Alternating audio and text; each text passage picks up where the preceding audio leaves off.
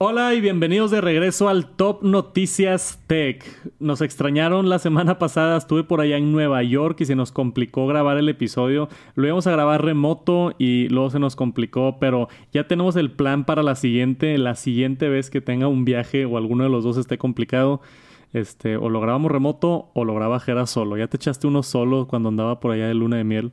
Pues sí, ya, ya ahí más o menos le. Ya tienes algo de experiencia. Sí administrando acá el, podcast número uno de tecnología en México. Así es. Excelente. Vamos a entrar otra vez. Tenemos mucha información que hablar, eh, un par de notas importantes de la semana pasada que no habíamos platicado y muchas cosas nuevas esta semana de Google, de Apple, de Spotify, DJI, WhatsApp para mantenerse actualizados. Gracias por acompañarnos al Top Noticias Tech y arrancamos con el episodio 86. Y primero que nada tenemos que hablar del evento de Google, Google I.O. Es un evento que tienen todos los años en mayo. Esto fue la semana pasada, a, finales de semana, y anunciaron muchas cosas importantes, muchas cosas eh, que tenemos que platicar de acá. Empezando acá en Google I.O. Roundup, tenemos esta nota acá de, de 9 to 5. Tenemos muchas cosas nuevas de los dispositivos Pixel, pero también de software. Entonces, Uf, hay mucho de qué hablar aquí. Voy a tratar de pasarlo rápido, pero tenemos un resumen acá de lo que se anunció. Google Pixel 6A, la versión económica de su flagship del año pasado. El anuncio del Pixel 7, aunque va a salir hasta octubre. Igualmente el Pixel Watch también lo mostraron. Creo yo que lo mostraron más que nada porque ya estaba casi todo filtrado. Sí, ya no les queda de otra. Lo mismo hicieron el año pasado. A mí se me hace extraño anunciar un teléfono que todavía faltan cuatro meses para que salga o cinco meses para que salga. Entonces yo creo que es una manera en la que Google como que crea hype de manera oficial, ¿no? De que Aquí está el teléfono para los que estaban curiosos. No nos dieron todos los detalles, pero nos mostraron un par de imágenes que ahorita vemos. Este, y anunciaron también actualizaciones para su sistema operativo de Android. Entonces tenemos multi-search, eh, mapas inmersivos, enhanced video calling, ads personalizados, unas actualizaciones a Google Wallet y Matter también. Matter es un, un ¿sabes qué es Matter o no? No, no lo he escuchado. Matter es un estándar de, de casa inteligente. Muchos productos de, del Internet of Things y así, muchos lo han estado adoptando. De hecho, las últimas actualizaciones de Apple también han hecho este, integraciones con, con la plataforma de Matter. No sé si se dice plataforma, pero bueno, con, con Matter. Tenemos por acá Google Search. Anunciaron esto de multi-search, que ahora puedes con Google Lens y otras cosas poder tener mejores búsquedas en Google. Se nos olvida que esta empresa es Google, ¿no? Que, que parte de su función más importante, la razón por la que Google es Google es por su búsqueda. Todos estamos enfocados en el Pixel y en el Watch y en Android y en otras cosas, pero es bueno ver que estén haciendo actualizaciones también a cómo buscamos diferentes cosas, ¿no? Especialmente creo que anunciaron y estaban platicando mucho de, cómo está ahora simplificado y funciona mejor en móvil. Entonces ahora tienes mejores búsquedas en móvil. Video calling también con Google Chat. Esto es algo que a mí me da mucha risa porque ¿te acuerdas de Google Duo? De Google Space y Google. Han hecho como. Hangouts y todo Hangouts. Han hecho como cuatro o cinco versiones de llamadas. Y nunca funcionan, güey. Me da demasiada curiosidad por qué pasa eso. Pues no sé, yo creo que siempre ha habido como que alguna. No sé, digo y eso que es Google, o sea, porque Google, pues también, no sé, por ejemplo, si, no sé, a veces que ocupa hacer una conferencia o algo y usas Zoom, por ejemplo, Zoom, pues obviamente es de pago y tiene un límite. Y si usas Meet, que es el nuevo, el nuevo Hangouts, video calling, no sé qué, no sé qué, este, pues no tiene límite, es gratis. Obviamente la interfaz es diferente y todo, pero pues no sé, digo, yo no le veo que le falte tanto a, no sé, a lo mejor las funciones, pero pues no sé por qué la gente no lo usa. A mí sí me gusta, sí me gusta Meet. Tuvimos la introducción de Google Chat hace rato ya y esto trae mejoras a Google Chat para videollamadas. Ahora con Portrait Lighting Options que también te agrega luz artificial para mejorar la calidad y otras cositas por ahí. Este, interesante, pero vámonos ya a lo bueno, ahora sí. Bueno, Personalized Ads, este, ahora creo que esto también fue como que más en los pasos de Apple. Tienen algo nuevo que se llama My Ad Center. Entonces en los ajustes de Android tú entras para ver tus anuncios. qué quieres que, que anuncios te salgan, anuncios personalizados, sí o no. Este, ahí puedes administrar todo en el Ad Center, que también se me hace excelente. Google Wallet también con varias actualizaciones ahora para tener documentos, este, el certificado de COVID y otras cosas. Tabletas, tablet apps. Este, esto no lo había visto, pero yo creo que no lo había visto porque Android está muy detrás en el ecosistema de tabletas. Google has been working eh, con desarrolladores como TikTok, Facebook para para mejorar la experiencia en tabletas de Android. Entonces al menos le están echando ganas acá. Dice 20 más Optimized Google Tablet Apps. Entonces yo creo que han estado enfocados en el lado de software con desarrolladores para aprovechar el espacio más grande de las tabletas y tener una mejor experiencia en tabletas de Android. Nunca he utilizado una tableta de Android. Sí, no, ni yo. Y me han dado curiosidad porque... Nunca. No sé, pues hay unas que están se ven bien. Digo, no tanto La nueva de Galaxy, la grandota, creo que es la Tab S8 o S8 Plus, no sé cómo se llama. Esa me interesó, porque es una tabletota acá de 14 pulgadas, súper delgadita, se ve bien interesante. Sí me gustaría probarla, pero no, no he tenido la oportunidad de utilizarla. Yo creo que la única tableta Android que he utilizado es... Tuve un Fire...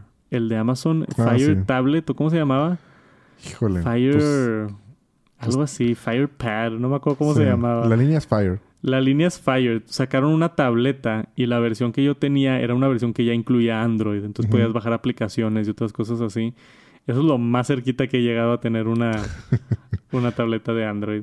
Pero nos vamos a lo bueno, a lo que le interesa acá a la raza Pixel 6 y a y Pixel 7. Tenemos aquí ya las imágenes oficiales de Pixel 7 y Pixel 7 Pro que van a estar llegando en octubre. Entonces todavía faltan unos mesecitos. El teléfono, tenemos acá la, la única información que tenemos es del 6A que ahora va a costar 449 dólares. Lo van a empezar a vender en julio. Y 12 megapíxeles, 6 GB de RAM, 128 GB de almacenamiento. El 5A fue una versión muy popular. Eh, yo no hablo mucho de píxeles porque desafortunadamente no los venden en México. Entonces sigo quejándome de por qué todavía no tenemos píxeles en México. Pero sé que esa línea económica que ofrece Google es muy, muy popular. Y el Pixel 7, pues ni hablar. Seguramente va a ser un telefonazo. Pixel Watch también y Pixel Tablet. Entonces acá tenemos otra nota para indicarnos un poquito más del Pixel Watch. Tenemos acá la imagen. Esto le va a hacer competencia al Apple Watch y esto sí me emociona muchísimo porque tiene un diseño, hasta me atrevo a decir, parecido al Apple Watch con la ruedita de al lado y, y obviamente circular en vez de cuadrado como el Apple Watch pero esto se ha filtrado hasta por de todos lados se ha filtrado el Pixel Watch entonces ya Google decidió mostrarnos aquí un teaser de esto. Esto creo, yo estaba leyendo acá el artículo que no está confirmado si va a salir en, en octubre como el Pixel 7, pero yo sí lo esperaría. Este, dice aquí que necesitamos más detalles para saber si el lanzamiento va a ser en los coming months o va a salir con el Pixel 7 o 7 Pro. Entonces, supuestamente lo más seguro es que sí salga en octubre con el Pixel 7 y 7 Pro, pero no hay nada más de información de batería, de procesador, de nada. Nada más sabemos que viene pronto y vimos la imagen, básicamente. ¿Te emociona el Pixel Watch o no? Pues así tanto como que emocionarme, ¿no? Porque no está en mi ecosistema. Pero. Pero competencia es buena pero, Ajá, pero me gusta la competencia, eso sí. Porque también, digo, ya hemos visto que el Apple Watch, pues se ha quedado de repente un poquito así como que estancadito de que dices, oye, pues no le han cambiado nada, por ejemplo, el diseño, no cambió en como cuatro generaciones. Y de repente de que, oye, pues nada más le agregaron una función más de salud y cosas así. Entonces no ha cambiado tanto. Entonces, pues definitivamente que tenga un poquito de competencia y que pueda empujar un poquito las, los avances en, en el smartwatch, pues no sé, para mí me gusta eso, aunque no vaya a usar este reloj, pero me gusta que, pues, que impulsen. Ya. Pues tiene varias cosas que se rumorean, porque no es nada oficial, pero supuestamente va a tener una integración este, mucho con Fitbit, lo que le va a dar muchas funcionalidades de rastreo de salud y otras cosas puede estar interesante el hecho de que como es Google, el sistema operativo que va a utilizar pues va a ser directamente de Google. Entonces, así como el Pixel es el iPhone de Android, el Pixel Watch va a ser el Apple Watch de Android. Que a mí me interesa mucho verlo, a ver si lo puedo conseguir al menos para un video o algo así rapidito. Y por último, tuvimos también los Pixel Buds, Pixel Buds Pro, que ya tienen Spatial Audio, este Transparency Mode, son básicamente unos AirPods Pro, pero del lado de Google. Competencia es buena, pero está muy similar, ¿no? Ya el Pixel Watch, el, el, Pixel Buds, el Pixel Pad, o sea, todo acá súper el ecosistema que está creando Google. Bien por ellos por, por, por hacer todo esto y echarle ganas. Pixel Buds Pro, este Bluetooth 4.0 se puede con cualquier dispositivo, se cargan con USB tipo C los empiezan a vender en julio 21, empezando en 200 dólares en Estados Unidos, que son 50 dólares más barato que los AirPods Pro y los tenemos en estos colores Coral, Lemongrass, Fog y Charcoal que estamos viendo acá en, en la fotografía. No sé, yo como que ya me cansé de ver tantos audífonos inalámbricos. Hay demasiados, demasiados, demasiados, demasiados. Nunca he probado unos Pixel Buds. Me interesa probarlos. Si los consigo, los voy a comparar con los AirPods. A ver si vale la pena o no esos 50 dólares menos de los Pixel Buds. Pero mucha, mucha, mucha información de Google. Ya que lleguemos por allá en octubre, hablamos un poquito más del lanzamiento del Pixel 7 y del Pixel Watch, que es lo que más me interesa a mí. Pero si quieren un buen resumen de, de lo que anunció Google, ahí lo tienen. Y como siempre Pueden este, buscar estas notas también por allá. Hablamos de notas en Engadget y en 9 to 5 Mac. Y un notición esta semana, si vieron mi video de iOS 15.5, la nueva versión que acaba de salir el día de ayer de, que estamos grabando este podcast, y eso es SG en México. Hemos esperado cuatro años para que llegue esta funcionalidad a México y por fin es una realidad. Así como Apple Pay se tardó siete años SG se tardó 4. SG es el electrocardiograma. Creo que del Apple Watch 4 en adelante. No si era 3 o 4. ¿Cuándo empezó lo del electrocardiograma? No, desde el 4. Bueno, yo. Desde el 4, ¿verdad? Vi la nota. Bueno, no vi la, aquí la nota, pero de cuando ya lo puedes activar. Ya. Desde el 4 en adelante. Desde el Apple Watch 4 hay unos sensores especializados dentro del Apple Watch para no, no solamente medir el ritmo de tu corazón, sino detectar anomalías, detectar este, ritmos irregulares y detectar enfermedades del corazón, algo bien importante. Entonces, cuando tú te tomas un electrocardiograma, tienes que poner tu dedo en la corona digital y haces todo el proceso. Yo ya lo estoy utilizando. Tú también lo usaste, ¿no? Sí, sí lo probé. ¿Salió todo bien tu corazón? Pues sí. Digo, de hecho, anoche me dormí con el reloj porque dije, vamos a ver qué... A ver... A ver si, detecta algo raro. Exacto, sí. Dije, me dormí con el reloj y todo. Yo nunca me duermo con el reloj porque suelo dormir con la mano hacia abajo de la, de la almohada y luego te duerme la mano. Sí. Entonces, con el reloj va a ser incómodo, pero dije, vamos a ver qué tal. Y lo probé y pues al parecer todo bien hasta ahorita. Sí, qué bueno. Esa es la otra, porque no solamente te lo puedes tú tomar el electrocardiograma, pero también te, te manda notificaciones de ritmos irregulares, creo que se llaman. Sí, sí. Entonces, tú tienes que activar esto por si quieren activar el electrocardiograma en su Apple Watch. Se tienen que meter en el iPhone a la aplicación de salud y dentro de esa aplicación de salud le das para abajo y vas a ver un anuncio ya si estás en iOS 15.5 de electrocardiograma, ahora disponible en México y ahí pasas todos los pasos y luego hay otra carta que dice notificaciones de, de, ritmos irregulares. Yo he leído mucho, muchos casos en Estados Unidos de gente que les avisa, oye, tienes el ritmo un poquito extraño del corazón. Obviamente el Apple Watch no te puede diagnosticar así como que específicamente cuál es el problema, pero nada más te avisa, oye, hay algo, hay algo raro de tu corazón. Y esta gente que les ha llegado estas notificaciones van con un cardiólogo, ya con un doctor para checarse el corazón y, el, y en muchos casos que yo he visto y leído en, en internet, el cardiólogo les dice, oye, sí, si tienes un problema, qué bueno que viniste, tenemos que atenderte inmediatamente. Y les dan medicamentos, otras cosas, y, y, en muchas ocasiones les dice el cardiólogo, güey, esto si hubiera pasado otro mes, quizá te daba un infarto. O si hubiera pasado otros meses, igual y hubiéramos tenido un problema más grave. Entonces, qué bueno que te enteraste, ¿no? Y, eso es la importancia de esta actualización que no habíamos tenido en México. Y cuando yo publiqué esto por allá en Twitter y también vi varios ahí en el, en el video de YouTube, gente diciendo de que por qué Apple se tardó tanto y esto y el otro, gente un poquito enojada. Y no es culpa de Apple, nada más como para decirlo. El, cuando hay temas de salud, ¿es la, la COFEPRIS? Creo que sí es la COFEPRIS, sí. Hay varias instituciones gubernamentales que por diferentes países tienen que pasar ciertos reglamentos, tienen que pasar ciertos lineamientos, lo tienen que aprobar, lo tienen que probar. Y imagínate qué tanto se ha de haber tardado este, el, el Instituto Gubernamental de México en recibir el Apple Watch y ah, de seguro le dijeron a un güey de que, oye, tenemos que aprobar esto. Y el vato dijo de que sí, ahorita lo hago. Sí, no, o sea, o sea y, pasaron cuatro años, güey. Güey, lo más triste, güey, es que probablemente así pasó.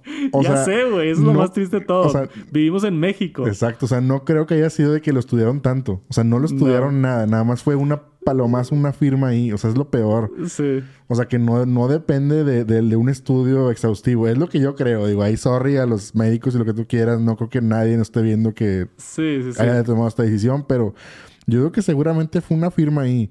Y, y siento yo, o sea, dices tú, es una función que, que, que ayuda mucho. Por ejemplo, tú ahorita contabas de, de, casos. Yo tengo, por ejemplo, mi suegro, eh, ahorita tengo un marcapasos que, que estuvo mal del corazón y no se había dado cuenta. O sea, no se había dado cuenta y su, su corazón estaba bombeando muy bajo. Ya. O sea, inclusive ni él se dio cuenta, él no notaba nada más sus, sus, ritmos cardíacos hasta que lo vio mi suegra y dijo, ¿cómo que esto es lo que te está marcando el corazón? Vete inmediatamente a checar el corazón. Y le dijeron, no, o sea, usted pudo ver en cualquier momento... se quedaba ahí. Sí, o sea, y, y, son cosas que dices tú, oye, pues quieras o no, a lo mejor no es la mayor precisión, pero un Apple Watch pues te ayuda a detectar posibles ahí fluctuaciones. O sea, también tengo un amigo que tiene arritmia y así. De hecho, él se compró un Fitbit porque, pues, para estar checándose el monitor del corazón y todo eso. Entonces dice ahorita, y él es muy, está en el ecosistema de Apple. Entonces dijo, vaya, por fin voy a poder comprarme el Apple Watch porque no lo compraba porque no tiene esa función. Wow, o sea, hasta eso estaba esperando el electrocardiograma de. Entonces, Qué loco, güey. Pues es una buena noticia, creo claro, es una excelente noticia. Esperemos que, que, ya lo hayan bajado todos los que tienen por allá un Apple Watch. También tenía una duda, creo, porque recibí un comentario de una persona que tiene un Apple Watch SE. Ah, ok. Y no tiene la aplicación de electrocardiograma. Ok.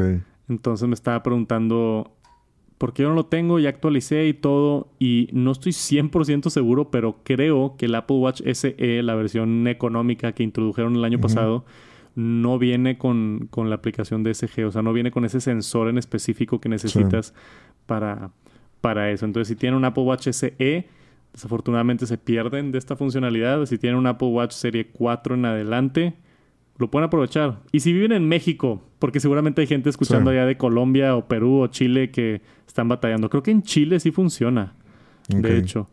Pero así como se tardó en México, todos los países tienen que hacer sus propias autorizaciones y, sus propias cosas. Entonces, es algo que también Apple ha mejorado. Por ejemplo, cuando salió el Series 6, sacaron lo del oxímetro, que tú puedes checar el oxígeno en la sangre con el Apple Watch. Este, bueno, es un estimado del oxígeno en la sangre del Apple Watch.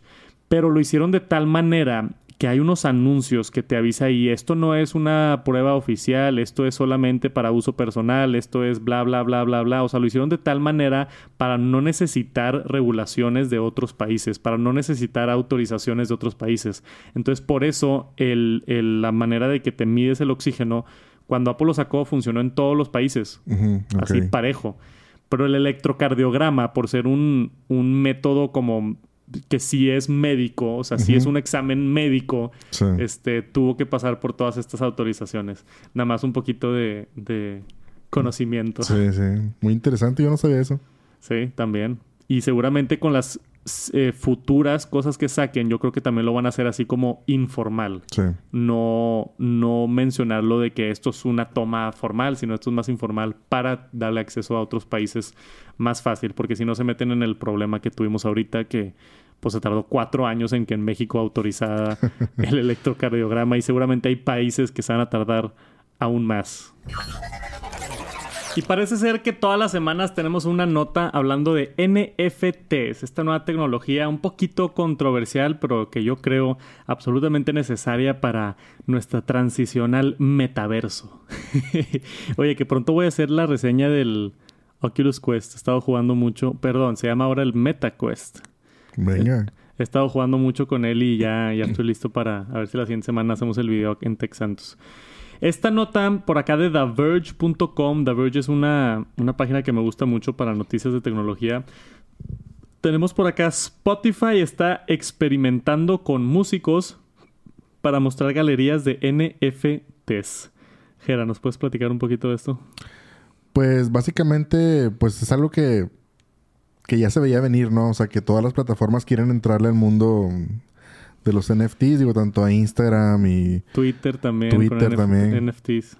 Entonces, este... Pues bueno, aquí, pues Spotify ya también está, para no quedarse afuera, pues también está en esta parte entrándole de lleno. Fíjate que yo me imaginaba más el tema de NFTs, no tanto en lo visual, sino en lo musical.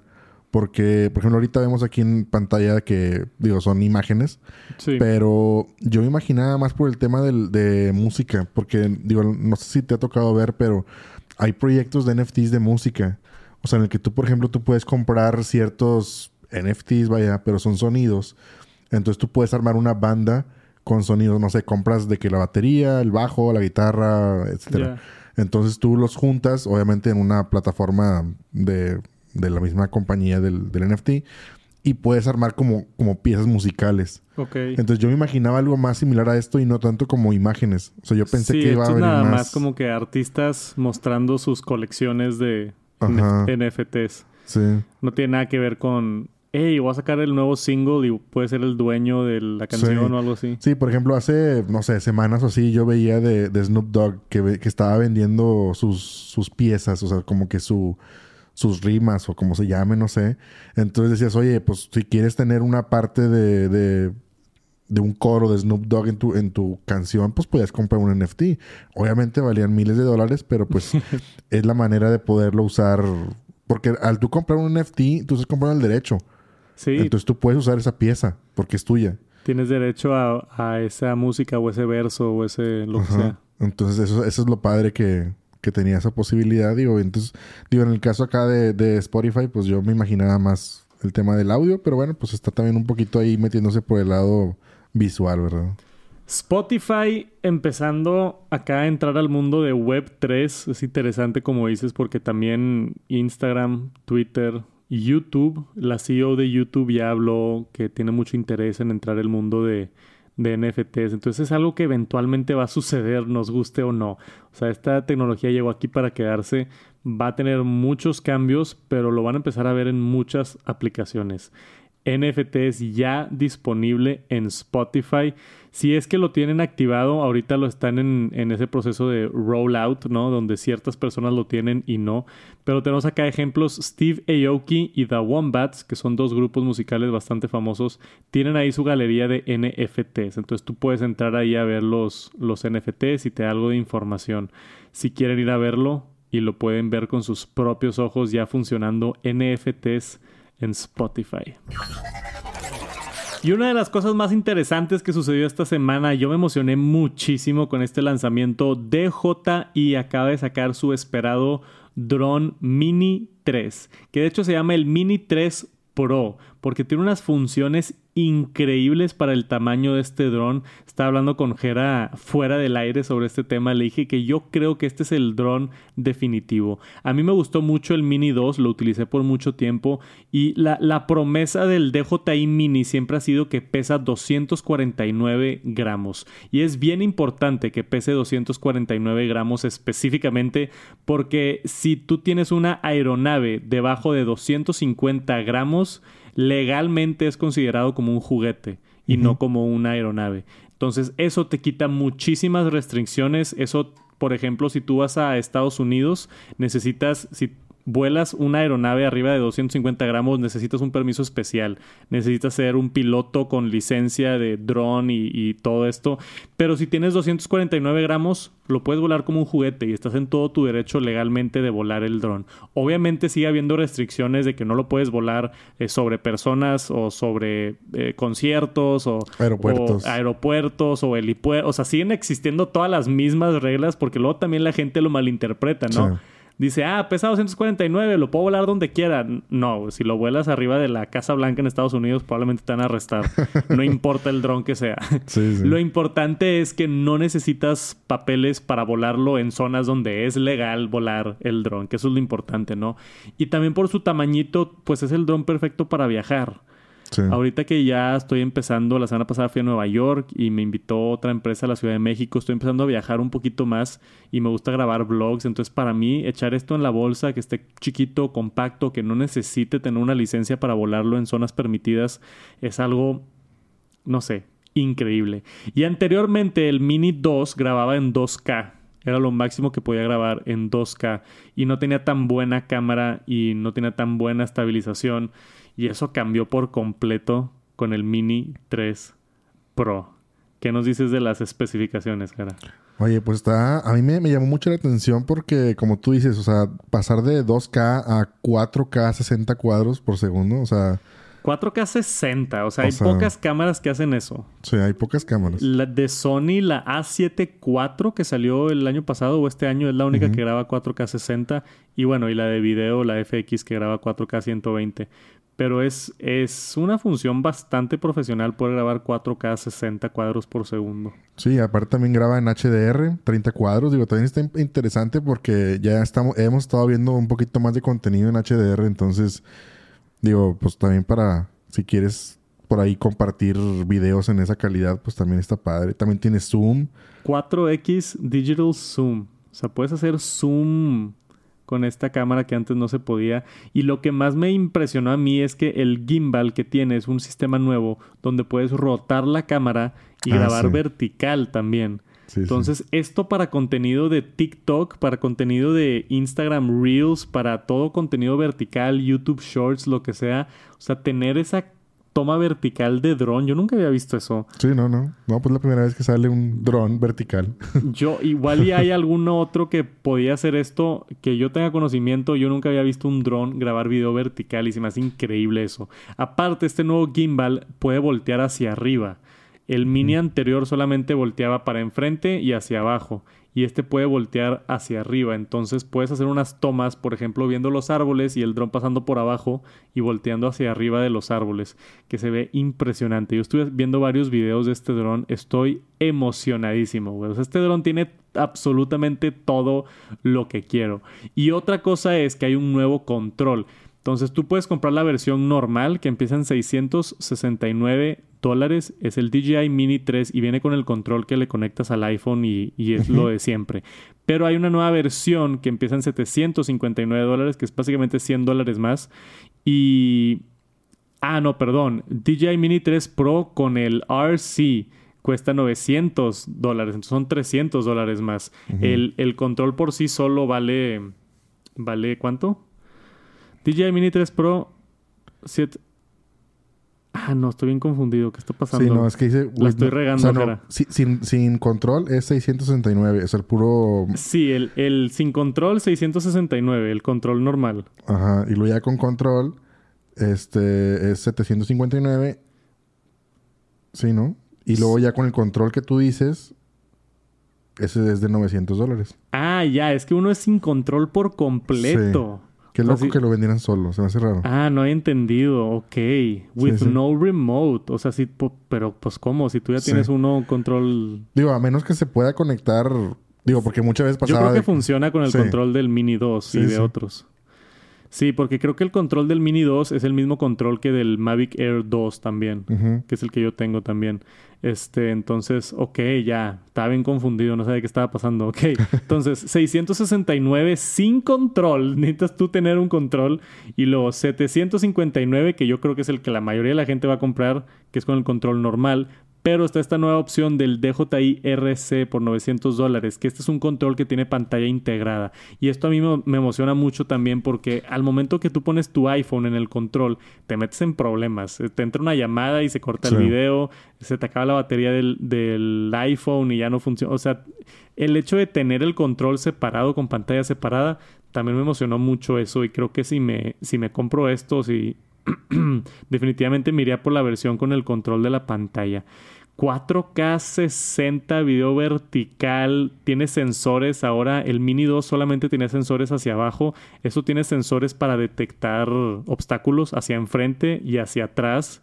Entonces eso está excelente para evitar choques y otras cosas. Yo estoy bien emocionado con esto. Para mí creo que es el dron perfecto. Y lo voy a conseguir y le voy a hacer un video por allá en Tech Santos para, para hacerle una reseña a esto. Hace un par de años hice la reseña del Mini 2 Sí, sí me acuerdo. Por ahí, por ahí está en el canal. Entonces, vamos a ver qué tal con esta nueva versión. Si les interesa, ya está disponible. Creo que en México empiezan las entregas a finales de mayo o principios de junio. Entonces, muy pronto ya, ya lo pueden preordenar de su tienda favorita de DJI o algún distribuidor autorizado. WhatsApp por fin lo hace. Tenemos una nueva función. No, la neta, esto no era algo que yo me esperaba ni que creo que mucha gente estaba pidiendo, pero es algo bien interesante. Ah, tenemos esta nota por acá, está en beta todavía, pero WhatsApp ya confirmó que está trabajando en esta función. Te va a dejar salir de grupos de manera silenciosa. ¿Te atrae esa función o no? Pues digo, está bien porque, no sé, siempre pasa de que te quieres salir de un grupo y... y, no quieres causar como que controversia de, por qué se salió del grupo y está enojado, ¿no? Sí, o sea, es una función que no nos esperábamos, no habíamos visto ningún rumor hasta ahorita que salió esto, pero se me hace, se me hace buena función porque, digo, hay veces que tienes grupos en los que... Y no, inclusive no te ha tocado, bueno, no sé si te, te ha pasado. Sí. Te sales de un grupo y se dan cuenta, obviamente, y te vuelven a meter. De que, güey, no te vayas. Vámonos, te ah, regresan. Entonces, si te quieres salir de un grupo porque, pues, no sé, es incómodo o no quieres o lo que tú quieras. Sí, así sordeado nada más. Sobres. Vámonos. De que de repente no contestas y ya, vámonos. Dice por acá que en el, en el beta, al menos, cuando te sales de un grupo, ahora va a haber una nueva opción. Te va a avisar que tú le puedes notificar solamente a los administradores del grupo. Entonces sí se entera al menos el administrador del grupo. Sí, sí. Pero no se entera todo mundo, ¿no? Si estás ahí en un chat del, de, no sé, de unos amigos que ya no ves mucho, ya están poniendo puras babosadas, te quiere salir, este, solamente va a notificar al, administrador. Que a mí se me hace excelente. O sea, entre más funciones tengamos en WhatsApp, mejor. Y yo, yo sí he estado en esa situación donde me he querido salir de un grupo y me da pena. Este, me da pena que salga. Adrián Santos se salió del grupo. De que, ¿cómo? No le importa a este güey. o, ¿sabes? Entonces se me hace una función divertida.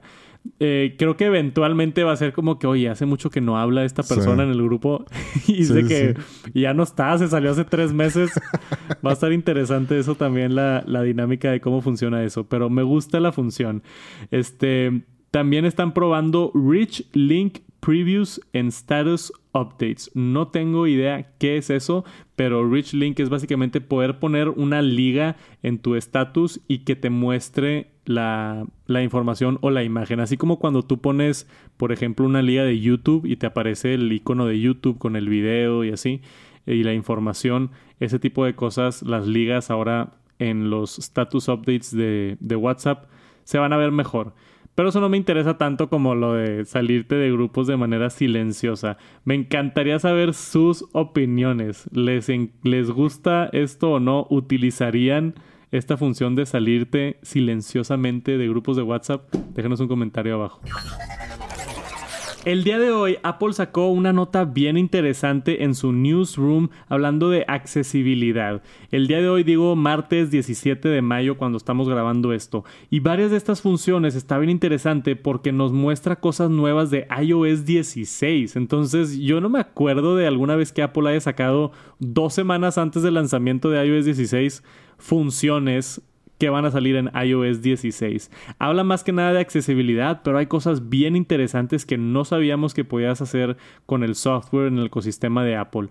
Por ejemplo, se confirma directamente de Apple Apple Watch Mirroring. Así como tú mandas tu iPhone a una televisión y puedes hacer el espejeo y ver todo en tiempo real, se va a poder hacer con el Apple Watch. ¿Cómo funciona? Aquí en lo que nos explica Apple, tú puedes prender esto en el Apple Watch y se va a espejear al iPhone y tú puedes controlar tu Apple Watch completamente desde el iPhone. Esto es más que nada enfocado en accesibilidad. Este, seguramente, no sé, si no puedes tocar el iPhone o tienes alguna discapacidad que no te permita interactuar con el iPhone, eh, digo, perdón, con el Apple Watch, quizá con el iPhone tiene ciertas funciones que sí puedes utilizar para moverle o no sé qué otra situación se me ocurre que pudieras utilizar esto, pero la tecnología está bien padre y el hecho de que Apple pueda incluir el Apple Watch en el, dentro del ecosistema y que también pueda transmitirse así en tiempo real con input y video y todo está impresionante. La otra cosa es la detección de puertas. Se llama Door Detection. Entonces esto te va a detectar cuando hay una puerta cerca de ti y te va a avisar o te va a vibrar y te va a decir, hey, hay una puerta enfrente Obviamente esto es para gente con discapacidades visuales, este, que también se me hace impresionante. Hemos visto Apple cómo ha estado con la, lo de accesibilidad, eso de que puedes controlar el Apple Watch moviendo las manos y muchas otras funciones en el iPhone. Impresionante. Y todo esto que están haciendo, el Door Detection solamente va a funcionar en iPhones y iPads que tengan el escáner de LIDAR. Eso significa del iPhone que 12 en adelante. 12, sí. ¿O fue el 11 que lo introdujo? No, creo que el 12. 12, ¿verdad? El 11 está muy chiquito ahí el... Sí, del iPhone 12 en adelante ya que tienen el, el sensor de LIDAR para poder escanear en 3D y cosas así, pero pues para algo está aprovechando Apple ese sensor, porque yo no he visto muchas otras aplicaciones de, de ese sensor. Este, mucha información que surgió de, de, esto. También, por ejemplo, ahora puedes tener live captions en llamadas de FaceTime. Entonces, pues para gente con discapacidades auditivas, te va a poner subtítulos en llamadas de FaceTime, que también se me hace impresionante. Está de locos eso. O sea, digo, qué, qué bueno que estén, este, pues como tú dices, apoyando por ese lado, pues gente que tenga ese tipo de discapacidades, porque puede ser de que, oye, pues no, no escucho muy bien lo que estás diciendo, te pone ahí los subtítulos o te ayuda, como tú dices, de que, pues con el Apple Watch, este, como quien dice, espejearlo al iPhone, no, no, no sabría como para qué. La verdad, no, no le hay una función todavía, pero pues seguramente alguien algún día va a decir, ah, mira, qué bueno que tiene esta función porque pues puedo lograr hacer esto, ¿verdad? Este, digo, no sé, se me hace muy interesante y qué bueno que a lo mejor vamos a ver qué más rumores sale de iOS 16, pero tal parece que están enfocados mucho en accesibilidad, ¿no? O sea, claro. Se están poniendo las pilas en ese lado. No, y hay, y hay muchísimo más. O sea, la nota está enorme. Si quieren les dejamos la liga por acá abajo para que lo vean. Este, anunciaron también Sign Time, que ahora va a funcionar, pues básicamente como FaceTime, pero con Sign Language, o sea, para poder hablar con las manos. Este, obviamente también para gente con discapacidades. Este, nuevos sonidos para Sound Recognition. Hace varias versiones de iOS tuvimos esta introducción de que ahora el iPhone puede detectar cuando un bebé está llorando o puede detectar cuando hay agua corriendo, ese tipo de cosas. Agregaron más sonidos y, ahora con, con, interacciones también para automatizaciones en HomeKit. O sea, es una bola de cosas impresionante y es, es interesante ver así una puertita a lo que va a ser iOS 16, que va a venir muy pronto. En dos semanas poquito más de dos semanas vamos a tener ya iOS 16 y por supuesto que voy a estar cubriendo todo por allá en el canal de Tech Santos y seguramente también aquí en el Top Noticias Tech para que estén al pendiente de todas las funciones nuevas de software que vienen por parte de Apple. Y esta semana tuvimos una noticia grandísima en el mundo de cripto. Si es que no están en el mundo de cripto o seguramente vieron esto trending por allá en Twitter, hay una criptomoneda que se llama Luna que se desplomó por completo y mucha gente perdió millones y millones y millones de dólares. Hay muchas teorías sobre por qué pasó esto, si fue un ataque, si no, si fue un todo un scam o no. Eh, mucha información y detrás de Luna está algo que se llama stable coins, que es, que es USDT y USD que están basadas en el dólar, que supuestamente son criptomonedas estables que no fluctúan tanto como Bitcoin, que sube 20% y luego baja 30% y luego sube 40%. Este, Bitcoin y otras monedas, criptomonedas, son bastante volátiles.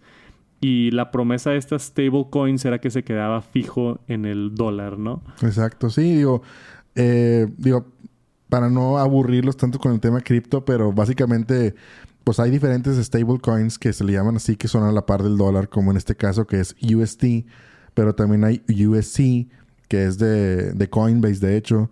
Hay BUSD, que es de Binance. Hay UST, que esa no me acuerdo de quién es, pero son varias como que monedas estables que van a la par del dólar. Entonces, pues vimos ahora en esta semana que hubo gente loca en Twitter y por todos lados porque lo que es el proyecto de Terra Luna, este, bueno, la, moneda se llama Luna, pero pues cayó junto con su stablecoin que es UST. Entonces, pues obviamente, digo, si más ven ahí un poquito más abajo, que mm. dale, para abajo, donde está la, la grafiquita, pues ven como de, de, valer un dólar, ah, no se ve ahí, No, no se ve aquí. Ah, ok, a ver. Este, de valer un dólar, pues obviamente la raza que estaba invirtiendo, porque lo que te prometía este proyecto era que tú podías invertir en UST este, y te daba el 20% anual. O sea, el rendimiento del 20% anual. Entonces, obviamente, pues era una, una, pues un interés que no te da en ningún lado. Entonces se cree que, el que vino un golpe por parte del gobierno o de los bancos para desestabilizar la moneda y que, pues obviamente, pues que a todo el mundo le dé miedo. Por eso creó un caos en el mundo cripto y todas las criptomonedas bajaron.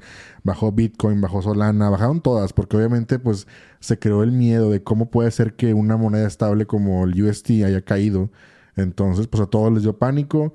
Este, por ahí se dice que un gran inversor sacó demasiado dinero de la moneda y se desestabilizó y luego pues eso creó un movimiento de una bola de nieve en el que todo el mundo empezó a sacar su dinero. A vender, sí.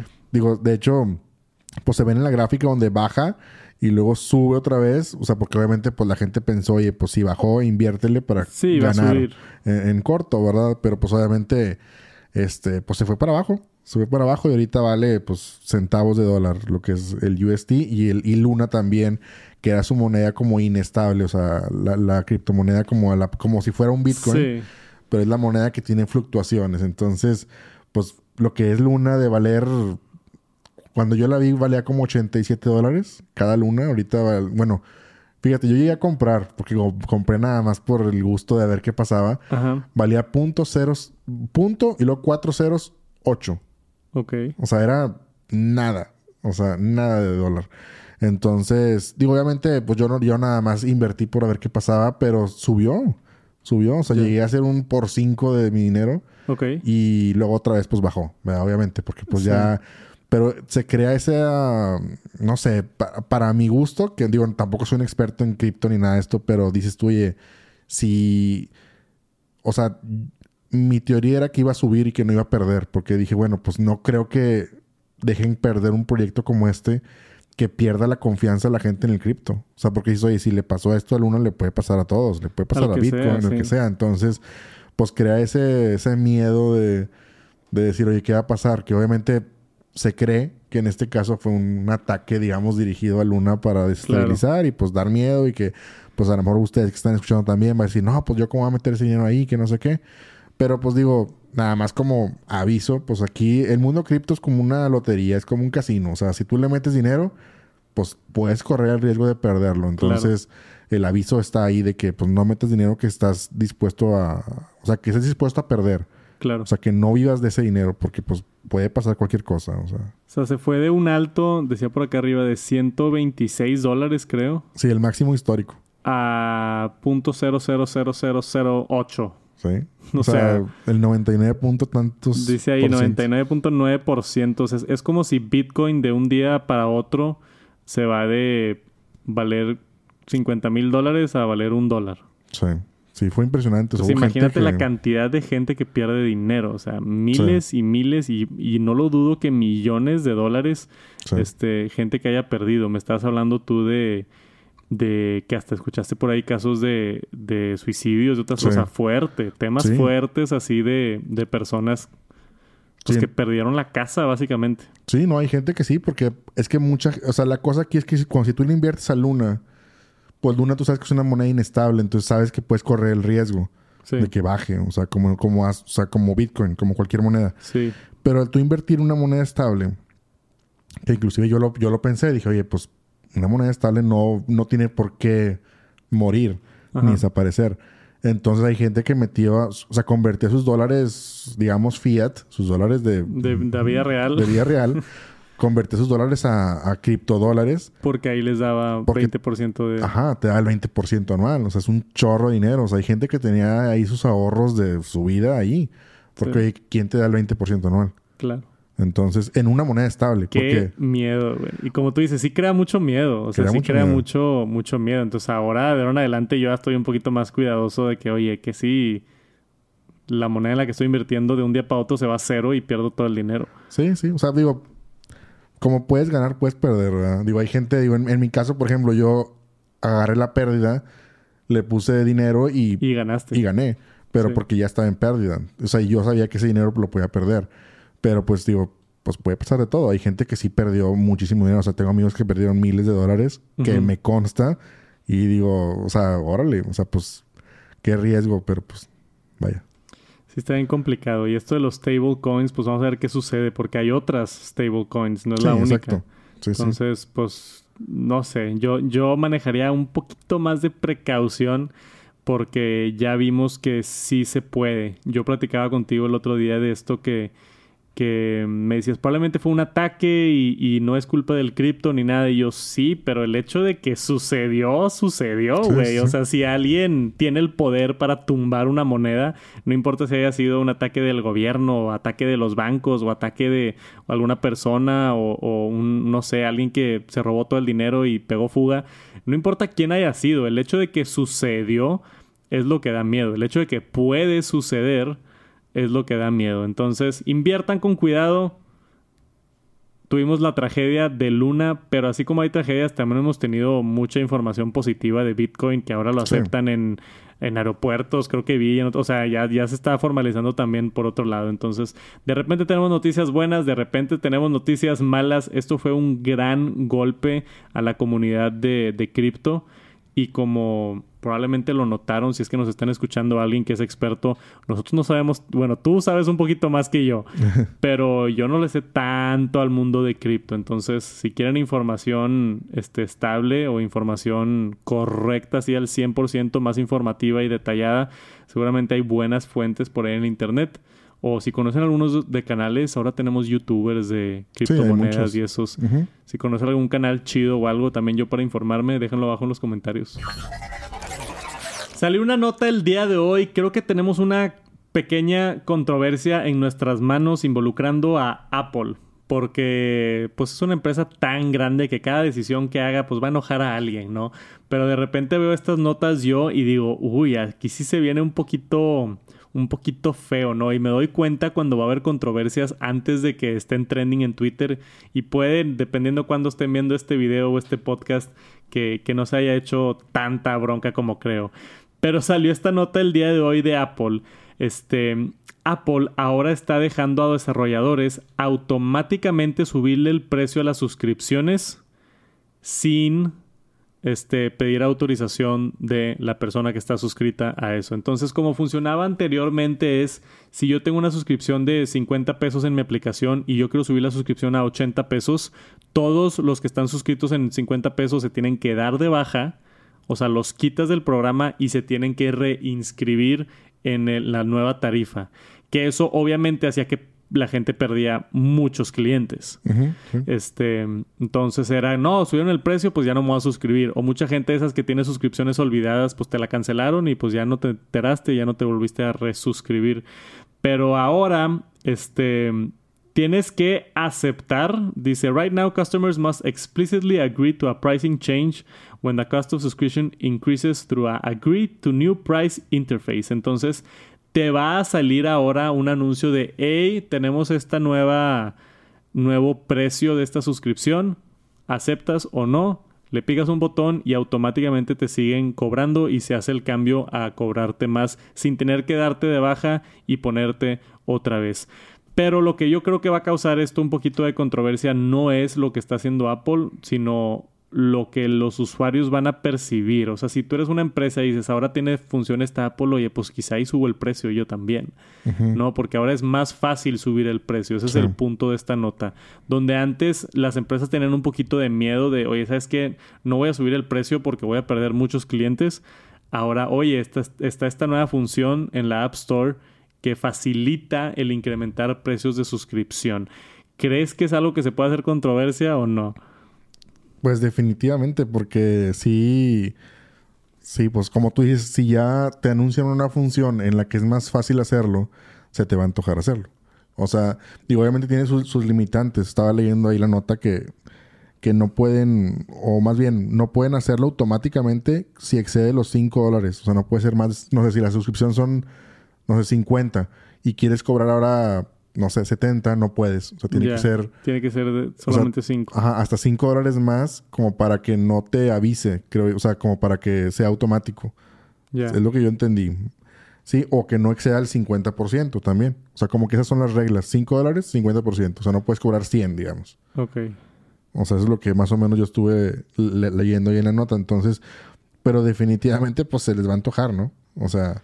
Es que es automático. Creo que fue lo que no expliqué bien. O sea, ahorita te dice, tenemos este nuevo precio, ¿quieres aceptar? Y tú le pones que sí. Pero esto lo haría automático. Sí, sí. Cuando, como tú dices, con esas limitantes de que sea menos de 5 dólares o 50% de la suscripción original, algo así dice. Este, y solamente lo pueden hacer una vez al año. Entonces ya no te van a pedir la autorización, ahora nada más te van a avisar. Sí, sí. Te van a decir, oye, tu suscripción de Netflix acaba de cambiar de 20 a 25 dólares. Nada más te estoy avisando. Nada más te va a llegar ahí el cobro extra, o sea. No te van a pedir permiso, güey. Entonces sí va a ser una súper controversia. Yo, yo, yo, por eso dije, ay, güey, o sea, está denso. Sí, es que eh, entendí un poquito mal lo de agree to a new price. Este, sí, sí está denso. Porque básicamente te están cobrando más sin tu autorización. ¿Tienen nada más límite 5 dólares? O sea, no te pueden cobrar más de 5 dólares automáticos. Y solamente una vez al año. Entonces, porque si no, pues si, yo soy desarrollador, le subo 5 todos los días y ya, ¿verdad? Pero es una vez al año y no puede pasar este 5 dólares. Que no suena tan mal 5 dólares, pero güey, yo creo que muchos desarrolladores han aprovechado de esto. Sí, sí, sí, sí. O sea, si yo tuviera una aplicación con, no sé, 100 mil usuarios que pagan 18 dólares, eh, pues súbele a 20 dólares. Y seguramente muy poca gente se va a dar cuenta, ¿no? Sí, no, y aparte a lo mejor de aquí que se den cuenta, tipo van a pasar dos, tres meses y a lo mejor ya te metiste en una lana que pues que no la tenías, ¿verdad? O sea, nada más por hacer el cambio sin, sin avisar, digamos. Digo, este al menos Apple te avisa. Dice aquí que te mandan un correo, te mandan un push notification y un mensaje dentro de la aplicación. Entonces te avisan de todos lados, te vas a enterar que se subió el precio al menos Apple te avisa, pero no requiere tu autorización, que es lo que da miedo. Digo, está, no sé, es un, pues está muy controversial porque, pues, oye, estás autorizando un cobro extra de, no sé, es la primera vez que veo algo así, yo creo. No sé si esto sea por inflación o por, no, no sé cuál sea el razonamiento de, de otorgar esto o facilitar a los desarrolladores o desarrolladores que pusieron la aplicación en un dólar y luego se arrepintieron y quieren cobrar más, pero van a perder todos sus clientes. No sé bajo qué situación, este, Apple y la App Store haya tomado esta decisión, pero a mí sí se me hace un tema bastante controversial. Yo, a mí no sé, no, no me gusta, me huele raro. Sí, huele raro. Eh, huele raro, ¿no? El hecho de que le puedan subir el precio sin tu autorización. Entonces, vamos a ver qué sucede. Yo sí creo que esto se va a hacer un dilema este, potente. Sí. Igual y, digo, aquí en México no, ¿verdad? Porque en México nada sucede, pero allá en Estados Unidos igual y sí, demandas y ese tipo de cosas, podemos llegar a ver algo así parecido. Vamos a ver qué sucede, qué opinan ustedes, se les hace justo o no. Déjenos un comentario por acá abajo. Tuvimos un adelanto de Project Cambria, el nuevo headset de Meta que va a combinar realidad aumentada y realidad virtual. Este es un proyecto del cual hemos escuchado así rumores. Mark Zuckerberg sacó un video ya utilizando este headset y está borroso para que no veas exactamente cómo se ve, pero que puedan apreciar un poquito de las funcionalidades. Vamos a poner este video por acá en lo que platicamos un poquito.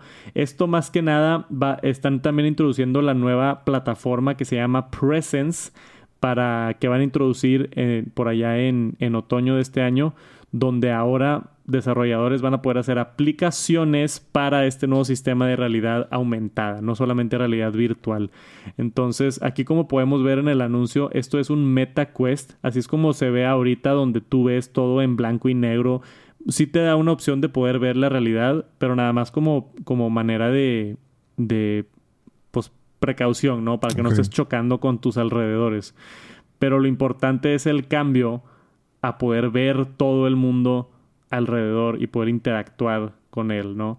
Entonces va a estar bien interesante esto que está sucediendo con, con el nuevo que se anunció también que no es un no es el MetaQuest 3, o sea, no es la versión que sigue del MetaQuest, sino esto va a ser otra versión por completo, va a estar mucho más costoso y va a, a hacer otra cosa completamente. Yo creo que va a tener otro nombre o se va a llamar como el MetaQuest Pro o algo así para diferenciarlo. Van a seguir vendiendo el MetaQuest 2, que es un dispositivo bastante popular, pero vamos a tener este nuevo headset negro para que seguramente va a tener mejores especificaciones también. Va a tener más resolución, va a tener otras cosillas por ahí debajo de la manga. Este, ¿qué te interesa más, realidad aumentada o realidad virtual? Pues digo, no he probado ninguna de las dos, pero no sé, las dos me, me, llaman mucho la atención. Digo, como quiera, digo, ahí, ahí lo que estamos viendo en la pantalla es el, el MetaQuest, como tú dices. Y abajito viene el video donde está Mark con el supuesto nuevo Sí. El nuevo headset que se ve un poquito más impresionante por las habilidades, ¿verdad? Sí, lo tiene aquí también esta chava. Por eso no lo están mostrando en, su cara, pero supuestamente ya se puso el nuevo headset. Y puedes ver ahí que está tirando una pelota y rebota en las paredes la pelota. O sea, está... Está muy chido. Está bien loco, güey. Está bien impresionante. Sí. Vamos a ver acá abajo el video de Mark. Ah, no ah, sale. ¿Está en Twitter o qué? No, no, está ahí la nota. Nada más que está como a ver, déjame salgo de la nota. Aquí está. Ah, es en Instagram. No, hombre, ya me sacó por completo. Ah, bueno, no, pues nos quedamos con la otra, ¿no? Se cancela el video de Mark Zuckerberg. Nada, pero lo pueden ir a ver. Esta es la nota de The Verge. Project Cambria Preview se llama. Si es que lo quieren buscar. Este, se ve bien interesante, güey. Yo sí estoy bien emocionado por todo este mundo. Yo estoy esperando a que Apple saque sus gafas de realidad aumentada y realidad virtual y va a explotar este mercado. Porque ahorita todavía está en su infancia. Yo tengo el MetaQuest y está impresionante, güey. Lo voy a platicar más a fondo en el review, pero me dio una sensación de que esto en realidad es el futuro. O sea, meterte en el plano digital es algo por lo que hemos estado soñando por mucho tiempo. O sea, llegamos con el Nintendo 64, si lo comparo con videojuegos, fue la primera vez que yo vi algo en 3D en un videojuego. Me acuerdo de haber jugado Zelda o Ocarina of Time, yo estaba muy chico, pero ese cambio de un videojuego en 2D a un videojuego en 3D fue algo brutal. Sí, sí. Y luego en el 2006, cuando salió el Wii, la primera vez que yo agarré un control de Wii y moví el control y se movió la raqueta de tenis en la pantalla, ese para mí también fue un cambio monumental, donde dije, güey, ¿cómo esto es posible? Y cuando me puse el MetaQuest hace un par de semanas y estaba dentro del mundo virtual y agarré un objeto en el mundo virtual y me empezó a vibrar el control, me dio ese mismo sentimiento como, como el Wii y como el Nintendo 64 de esto es un cambio generacional. Va a ser algo bien importante y estoy bien emocionado por el futuro. Esperen pronto. Supuestamente a finales de año vamos a tener Project Cambria de Oculus y todavía van a seguir vendiendo el Oculus Quest 2. Y tenemos filtraciones del Galaxy S23. 200 megapíxeles esta cámara, güey, no, ya no sé ni qué decir después de esto, ¿no? El, el, pasado Ultra tenía una cámara de 108 megapíxeles que a mí ya se me hacía un poquito absurdo, pero ahora 200 megapíxeles. Para mí que estos nada más quieren ponerle lo más que puedan para que salga así el título llamativo, ¿no? 200 megapíxeles la nueva cámara del S23. A mí se me hace francamente una estupidez y hay, hay nueve variables diferentes, si no es que más, para dar una buena imagen. Color, apertura, este, distancia, foco. Y, los megapíxeles, incluso a veces si le pones más megapíxeles, baja la calidad de la imagen. Sí, sí. Porque requiere, digo, tú sabes un poquito más de fotografía, pero requiere como que más procesamiento, ¿no? Y, y se batalla más. Sí, no, aparte, digo, no sé, digo, de entrada, ¿de qué te sirve una, una una foto de 200 megapíxeles en el lente de un celular con el sensor de un celular así de chiquitito. O sea, yo esperaría eso, pero de una cámara profesional o algo así. Sí, una cámara así grandotota. Ajá, ahí lo vale. O sea, dices tú ahorita, digo, ¿para qué lo quieres en una cámara un celular? Yo siento que no, digo, no, no, no quiero ni saber cuánto pesa la foto. O sea, ¿cuánto debe pesar una foto de 200 megapíxeles? Debe pesar de perder unos 50 megas. Sí. O sea, ¿cuánto almacenamiento tienes que tener el teléfono y procesamiento para esa fotografía? y seguramente no está prendido por default. O sea, seguramente si tú abres el nuevo S23 y tomas una foto, seguramente lo va a tomar en 12 megapíxeles. Pero va a tener la función de, hey, ¿la quieres de ultra alta resolución? Pícale a este botón y te voy a dar una imagen estúpidamente detallada. Sí, que no, no tiene sentido. Digo, yo preferiría mejorar la óptica, el lente, el sensor, como tú dices, la luz. Eso vale la pena que poco a poco Apple lo ha estado haciendo.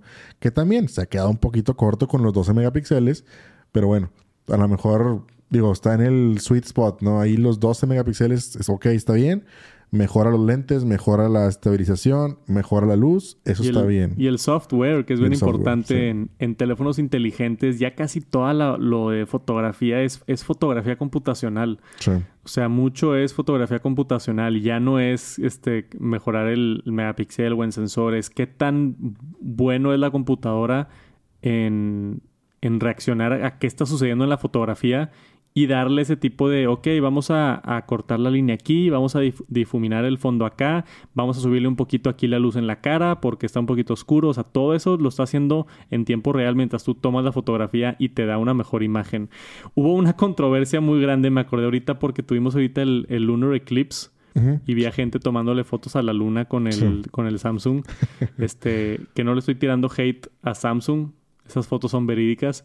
Pero ¿te acuerdas de la controversia que hubo con la luna de, los teléfonos de Huawei o no? No me acuerdo. ¿No te acuerdas? No me acuerdo. Esto fue creo que el año pasado o hace año y medio. Está bien interesante, güey. O sea, lo que estaban haciendo los teléfonos de Huawei tenían en su marketing era así como que puedes tomarle fotos a la luna con nuestro super zoom. Y se dieron cuenta a través de varios estudios, vi ahí varios videos en YouTube, que tú ponías la, la volteabas a ver a la luna y le dabas zoom y la cámara inteligente detectaba que era una luna, ah. entonces ponía una imagen de una luna sobre la luna para que se vea detallada. Es en serio, güey. Es en serio. O sea, la, inteligencia artificial detectaba que le estabas tomando una foto a la luna, entonces ponía una imagen de la luna un poquito difuminada y la mezclaba con la foto original para darle más detalle a la luna. Entonces la gente tomaba fotos de la luna y se veía súper detallada con su teléfono y decían, wow, esta foto de la luna y es, es una composición de inteligencia artificial de una foto de la luna con la foto que tú tomaste. No es realmente tú tomándole la foto a la luna y se hizo una mega controversia y tuvieron que avisar que una disculpa y todo así, ¿verdad? Entonces, yo no sé si hay algo de eso sucediendo en Samsung, lo, dudo, pero puede ser, ¿no? Y, y, no nada más Samsung, Apple también, o sea, esto de inteligencia artificial con fotografías se está poniendo este, de miedo. Hace poquito te estaba platicando que vi el video de, de Marques Brownlee del robot que ahora puede generar la inteligencia artificial que ahora puede generar imágenes solamente diciéndole qué imagen quieres en texto. Que está bien, bien, bien, bien loco. Entonces el software en cámaras es tan importante como el hardware. Yo no sé qué tan importante sea esto de 200 megapíxeles. Puede que esté mal, es más, espero que esté mal. Espero que ayude muchísimo los 200 megapíxeles y saque unas fotos impresionantes. Pero tengo un presentimiento que si tú vas a agarrar un S23 Ultra con 200 megapíxeles y tomas una foto y luego tomas una foto con un iPhone 12, van a estar muy parecidas. Sí, no creo que haga la diferencia que a la diferencia que suena 200 megapíxeles, ¿no? Sí, Pero no sabemos. Vamos a ver qué sucede. Este, si tienen un Huawei, vayan a tomarle fotos a la luna a ver si a ver si te pone así la foto de Google Images. Está bien interesante esa historia, ¿no te la sabías? No, no me la sabía. Está bien interesante. Pueden investigar el caso por ahí, busquen Huawei Moon, no sé, seguro lo encuentran. Pero bueno, eso es todo sobre los rumores del Galaxy S23, que supuestamente viene pronto. Gracias por acompañarnos en este episodio del Top Noticias Tech, episodio 86. Yo y Jera les mandamos un saludote desde los estudios de Tech Santos. ¿Algo que quieras agregar antes de irnos? Nada, pues síganos apoyando con los likes, con los views. Likes. Vayan al, Top Noticias Tech también en Apple Podcast. Apple Podcast, suscríbanse, tírenos paro con una reseña. Las reseñas también ayudan mucho. Sí, de hecho, sí. He visto recientemente muchas ahí buenas, obviamente. ¿Sí? Si no han dejado una reseña en Apple Podcast, nos ayuda muchísimo ahí que pongan, hey, aunque sea de que saludos a, al Santos Hijera. Sí.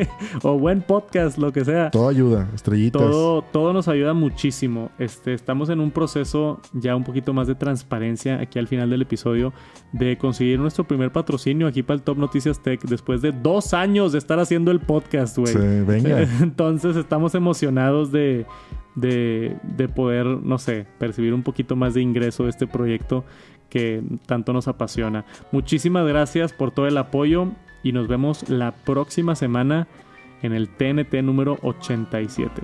Cuídense, que tengan bonita semana. Peace.